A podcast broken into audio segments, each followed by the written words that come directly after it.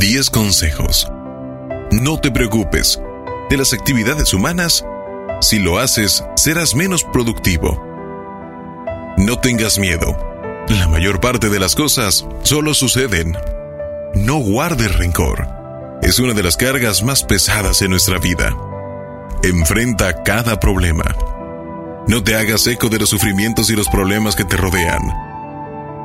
Enfréntalos. Enfréntalos cada día. No revivas el ayer. Él ya se ha ido para siempre. Concéntrate en el presente apuntando hacia el futuro.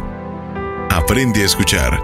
Muchas veces, Dios o la vida te quiere decir cosas a través de otros para que puedas tomar correctamente las decisiones para ti. No te dejes caer por la frustración. La autocompasión solo frena y bloquea las acciones positivas. Cuenta tus bendiciones. No te olvides de las más pequeñas.